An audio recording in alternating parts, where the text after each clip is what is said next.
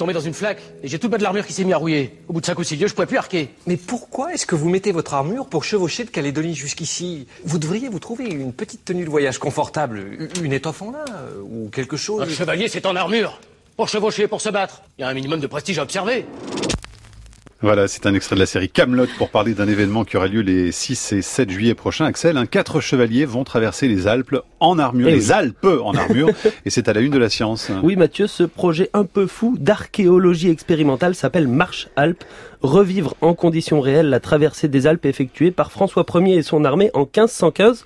À cette époque, le roi a peur d'une embuscade suisse et il arpente les montagnes en harnois, c'est-à-dire avec plusieurs dizaines de kilos de mailles et de cuir sur le corps. Pour en parler de cette expérience et de ses préparatifs, nous recevons par téléphone Stéphane Gall. Bonjour.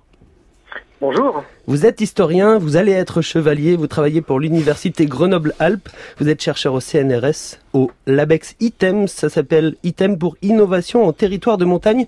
Alors racontez-nous un petit peu pour commencer comment cette drôle d'histoire de reconstitution vous est venue? Est-ce qu'on peut vraiment parler d'ailleurs de reconstitution?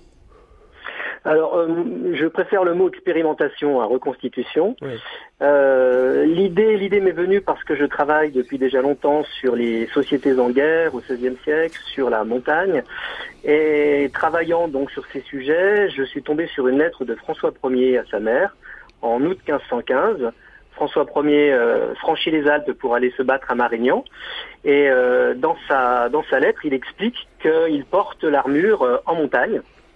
Il explique qu'il euh, nous fâche fort de porter le harnois parmi ces montagnes.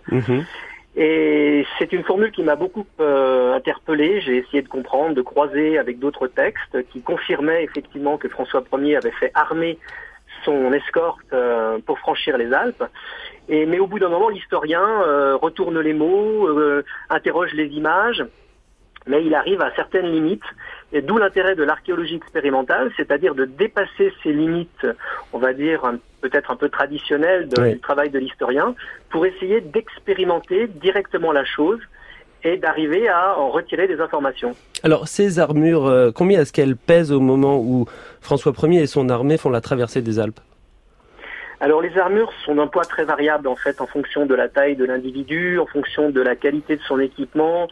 On a des armures complètes de chevalier, c'est-à-dire la l'exosquelette métallique avec la partie code de maille qui, qui va faire jusqu'à 40 kilos. Ouais. Et puis on a des on a des armures plus légères à pied qui vont faire euh, une 15, 20 kilos, parfois même beaucoup moins parce qu'on a que certaines parties de l'armure. Est-ce que vous avez décidé de refaire euh, tous ces types d'armures euh, pour l'expérimentation et que vous allez porter différents poids dans les Alpes? Alors oui, oui, on a eu, on a eu recours à un spécialiste, Georges Joliot, qui nous a fabriqué des armures comme celles qu'on portait en 1515. Et on a un type d'armure euh, de cavalier, euh, donc une armure complète avec euh, les jambes qui sont prises dans le, dans un, donc un vêtement, on va dire, de, de, de, métal. Et puis une armure d'homme à pied, c'est-à-dire que la partie basse n'est pas, n'est pas prise, ce qui permet de marcher évidemment plus à son aise. Et ce qui va être intéressant pour nous, c'est de voir, euh, comme ça a été le cas pour François Ier en 1515, euh, ce que produit euh, la marche sur ces, ces- les individus qui vont devoir descendre de cheval, qui vont devoir porter leur armure, et donc tout ce poids dans un milieu complètement inadapté, bien sûr, aux armures. Et la marche de François Ier était faite aussi en, en juillet, en plein été? Alors lui, il a marché en août euh, essentiellement, mais des troupes étaient déjà passées euh, effectivement en juillet. Alors vous avez dit tout à l'heure c'est une expérimentation euh, en archéologie. Euh, Quelles sont les, les observations, les mesures scientifiques que vous allez réaliser pendant votre périple? Alors ces mesures, elles ont déjà commencé en fait, parce que le, le travail euh, expérimental, il commence bien en amont. On a, euh, on a fait des tests en biomécanique, on a eu recours donc à, à des, des informaticiens, des spécialistes en physiologie, de manière à à la fois connaître notre corps déjà, savoir de quoi nous sommes capables, et ensuite de connaître euh, ce que l'armure implique sur un corps humain. Euh, donc mesurer les effets, euh, les contraintes, les limites biomécaniques euh, impliquées par, euh, par l'armure et les efforts que l'on doit produire quand on porte l'armure. Ça veut dire que Et vous ensuite- êtes bien, bien préparé alors?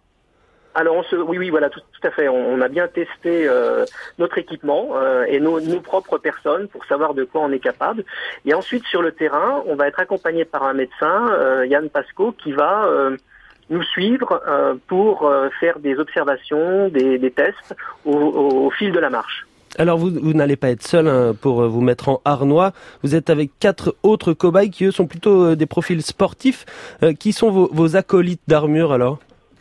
Alors les acolytes d'armure, il y a tout d'abord euh, le, copilote du projet qui est Patrick Seria, qui est un ancien champion euh, paralympique, euh, qui pour le coup a échangé le vélo contre un cheval. Mais si vous voulez, dans son cas, c'est intéressant parce qu'il y a une problématique, une double problématique. Il y a la problématique de, l'athlète de haut niveau qui s'entraîne et qui retrouve dans, dans, cet entraînement que nécessite l'armure euh, un peu de l'entraînement qu'il a connu donc pour pour devenir un champion un champion euh, olympique paralympique Mhm. et la problématique de, de- de- du handicap puisque l'armure est une forme d'exosquelette et que euh, dans les les, les, les, les- comment dire les, les articulations de l'armure, les contraintes du métal sur la, la, la peau, on retrouve des, des éléments d'une euh, d'une prothèse. Alors, si, on doit euh, vous, vous donner un dernier coup de main, il y a, une, partie du projet qui est pas complètement bouclée, c'est la partie du documentaire qui va vous suivre. Est-ce que si on veut euh, le voir, euh, voir le jour, on, peut vous aider encore? Ah oui, tout à fait. Alors effectivement, c'est un projet qui a nécessité de nombreux partenaires. On a eu la chance d'avoir un, un investisseur privé qui nous a suivis, Cameron Aurélie, un homme d'affaires étranger qui se passionne pour Bayard et qui nous a permis d'amorcer vraiment le projet. Bon, il y a eu des financements de, de, de laboratoires, du LABEX ITEM, de, du, du LARA, de- du CNRS, du département de l'Isère, euh, de beaucoup de partenaires. Mais c'est vrai que pour le documentaire, assuré par une société de production qui s'appelle Megapixel. Nous avons besoin d'un d'un petit coup de pouce. C'est pour ça qu'on a mis en place une plateforme Ulule. Et tous ceux qui sont intéressés peuvent aller sur euh, Internet euh, et taper des chevaliers dans la montagne. et ils pourront à ce moment-là voir euh, un peu les étapes de notre projet et nous apporter le, le soutien qu'ils qu'ils souhaitent. Merci Stéphane Gall en tout cas et bon courage hein, pour Et pas cette trop de chaleur. des Alpes. Absolument, vous souhaitez une, une température plus Merci basse beaucoup. évidemment. Merci beaucoup à vous. À très bientôt. Axel, merci à demain. À demain, Mathieu.